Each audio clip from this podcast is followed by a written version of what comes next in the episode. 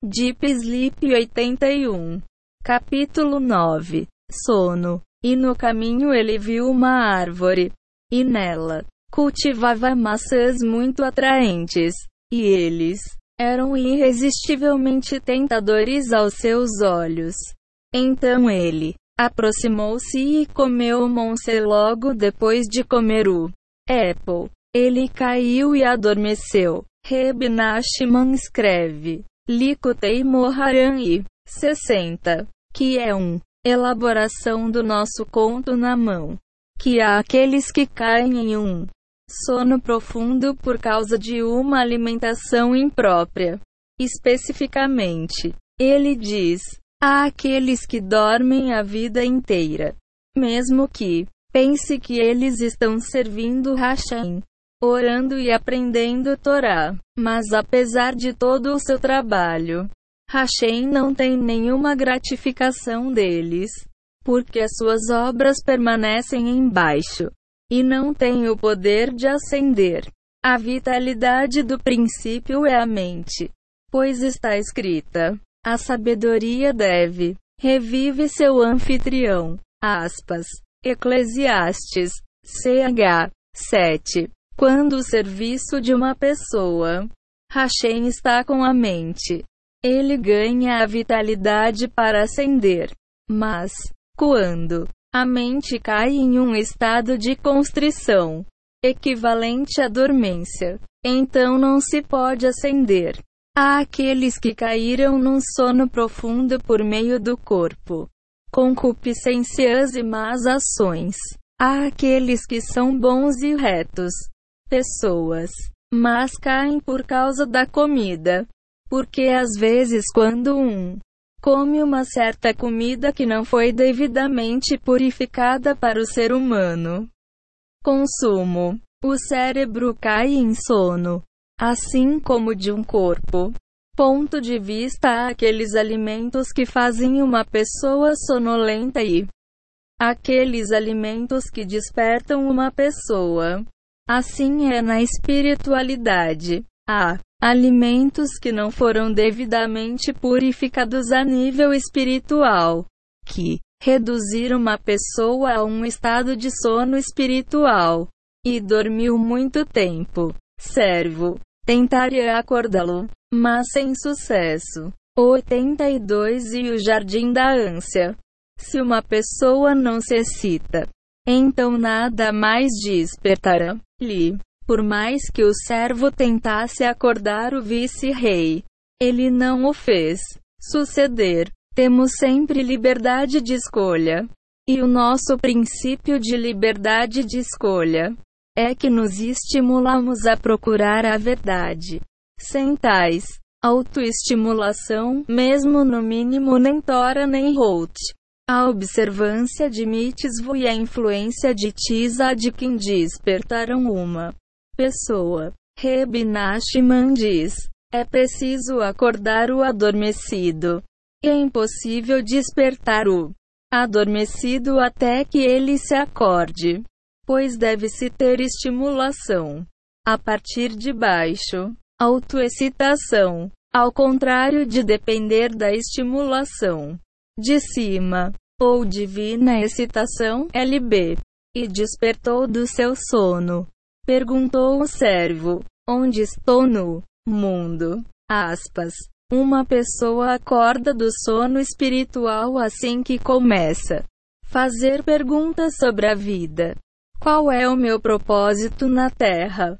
Por que é que eu sentes uma deficiência na minha vida? Porque não tenho satisfação e felicidade. Devo desperdiçar a minha vida em coisas sem importância? Estas perguntas despertam uma pessoa e aproximam-na do o verdadeiro propósito da vida. Como tal, assim que o vice-rei acordar, pergunta onde ele está no mundo.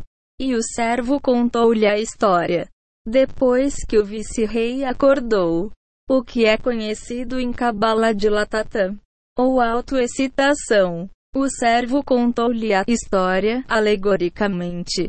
O servo contou-lhe histórias de antigamente para ajudar o vice-rei a despertar. Reb Nachman escreve. Ibden. Só quando ele se levanta. Pode. A estimulação externa impede-o de continuar a dormir. Aspas. Quando uma pessoa cai no sono espiritual. Em outras palavras, quando perde o foco em seu propósito na vida e, portanto, perde sua conexão com Emuna, então ele deve ser excitado por contos de outrora. Antes, Reb contava as suas histórias e dizia: Agora vou começar. Contar uma história. Sua intenção era que nenhuma lição convencional de Torá podia acordar os seus ouvintes do seu sono espiritual. Apenas um conto. Dentro dos seus contos estavam os mais luxuosos segredos esotéricos da Torá. Pois até os grandes cabalistas testemunharam que todos os princípios de Cabala são Ó, aludido nos contos de Reb Nachman. Iluminação facial. Reb Nachman explica ainda que quando uma pessoa cai em adormecido espiritual, perde a sua iluminação facial, a sua imagem divina. Uma pessoa que cai no sono espiritual cai de Emunaide. Os 70 rostos da Torá pois Emuna é a mente e a sabedoria de Tora. Uma vez que a sabedoria de uma pessoa ilumina o seu rosto. Uma queda de Emuna, o epítome da sabedoria significa perder o rosto. Iluminação. Sem iluminação facial, não há rosto. De todo. Portanto, para despertar uma pessoa, deve ser mostrado seu rosto. Iluminação. Em outras palavras, a emuna que pode iluminar sua mente e alma. Mas, como ensina Reb Nachman, esta iluminação sagrada deve ser vestido dentro de um conto aparentemente mundano e não em um lição de Tora convencional, pelas seguintes razões: 1. Um, ao curar um cego, ele deve ser mostrado luz gradualmente, pouco, pouco a pouco, pois uma súbita iluminação será ofuscante.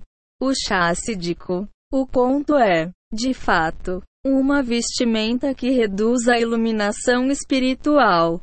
Excitação. Uma pessoa que pode não ser capaz de absorver uma tora, a aula de ética pode certamente ouvir e ser influenciada por um conto. 2.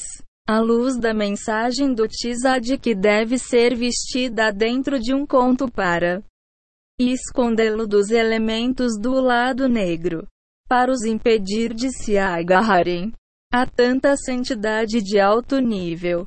3 as forças do lado negro que influenciam uma pessoa que está presa. O sono espiritual não lhe permitirá ouvir uma lição de Torá, mas não vão impedi-lo de ouvir histórias sobre ferreiros, cavalos e coisas a Simon seu conto chássidico em que o rebe se esconde.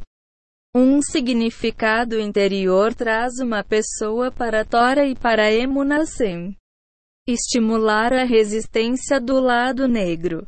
Aparentemente, a história não tem ligação com a Tora. As forças das trevas. Que péssimo é o que faz o homem. 84 e o Jardim da Ânsia. Não quero saber se ele ouve Buba Maices. Histórias da velha avó o dia todo. Longo. Mas, Dentro das palavras dos contos do Tizad que estão escondidos os luz de excitação que estimula uma pessoa a ter chuva e a ansiar para o Hashem, para que ele se possa libertar das garras do Eetzer. E o servo contou-lhe a história. Dormimos muito tempo, vários tempo, e eu sobrevivi na fruta. Aspas. Aqui surge uma pergunta irritante. O vice-rei a dormir da sua comendo. O servo comeu da mesma fruta. Por que é que ele não adormeceu? Também. A resposta é, como dissemos anteriormente, que o servo alude ao a alma, e a alma não adormece, pois continua a ser a fonte que vitaliza uma pessoa, mesmo quando a alma está em um de estagnação ou sono espiritual. Exteriormente parece que a pessoa ainda está acordado, falando, agindo e funcionando. Ele até podia, seja aprendendo Torá ou passando pelos movimentos da oração, até mesmo, embora esteja espiritualmente adormecido. Como disse o Reb Nachman, são aqueles que dormem os seus dias longe, apesar de pensarem que são servindo Hashem, aprendendo Torá e orando. Uma pessoa em um sono profundo espiritual está certamente viva a partir de um biológico ponto de vista. Tal pessoa obtém a sua vitalidade animal de baixo nível, das comodidades corporais e dos prazeres passageiros. No entanto, o Neshama da pessoa, ou a alma divina interior, não está recebendo o que precisa. É, portanto, afunda-se num sono profundo, sem ligação à emuna. O Neshama dorme. A concha corporal parece viva, mas na realidade, está num estado de dormência ambulante. Em termos de Reb essas pessoas dormem os seus dias longe. Aspas. O conceito de sono pertence ao Neshama, pois quando Neshama não ilumina uma pessoa, ela não partilha com ela todas as coisas maravilhosas que lhe estão a acontecer. Minuto. O Neshama desfruta de vislumbres sublimes de divinos. A cada segundo, o corpo turva as mensagens transmitidas do Neshama. Quanto mais grosso e mais grosseiro o corpo, menos o Neshama ilumina.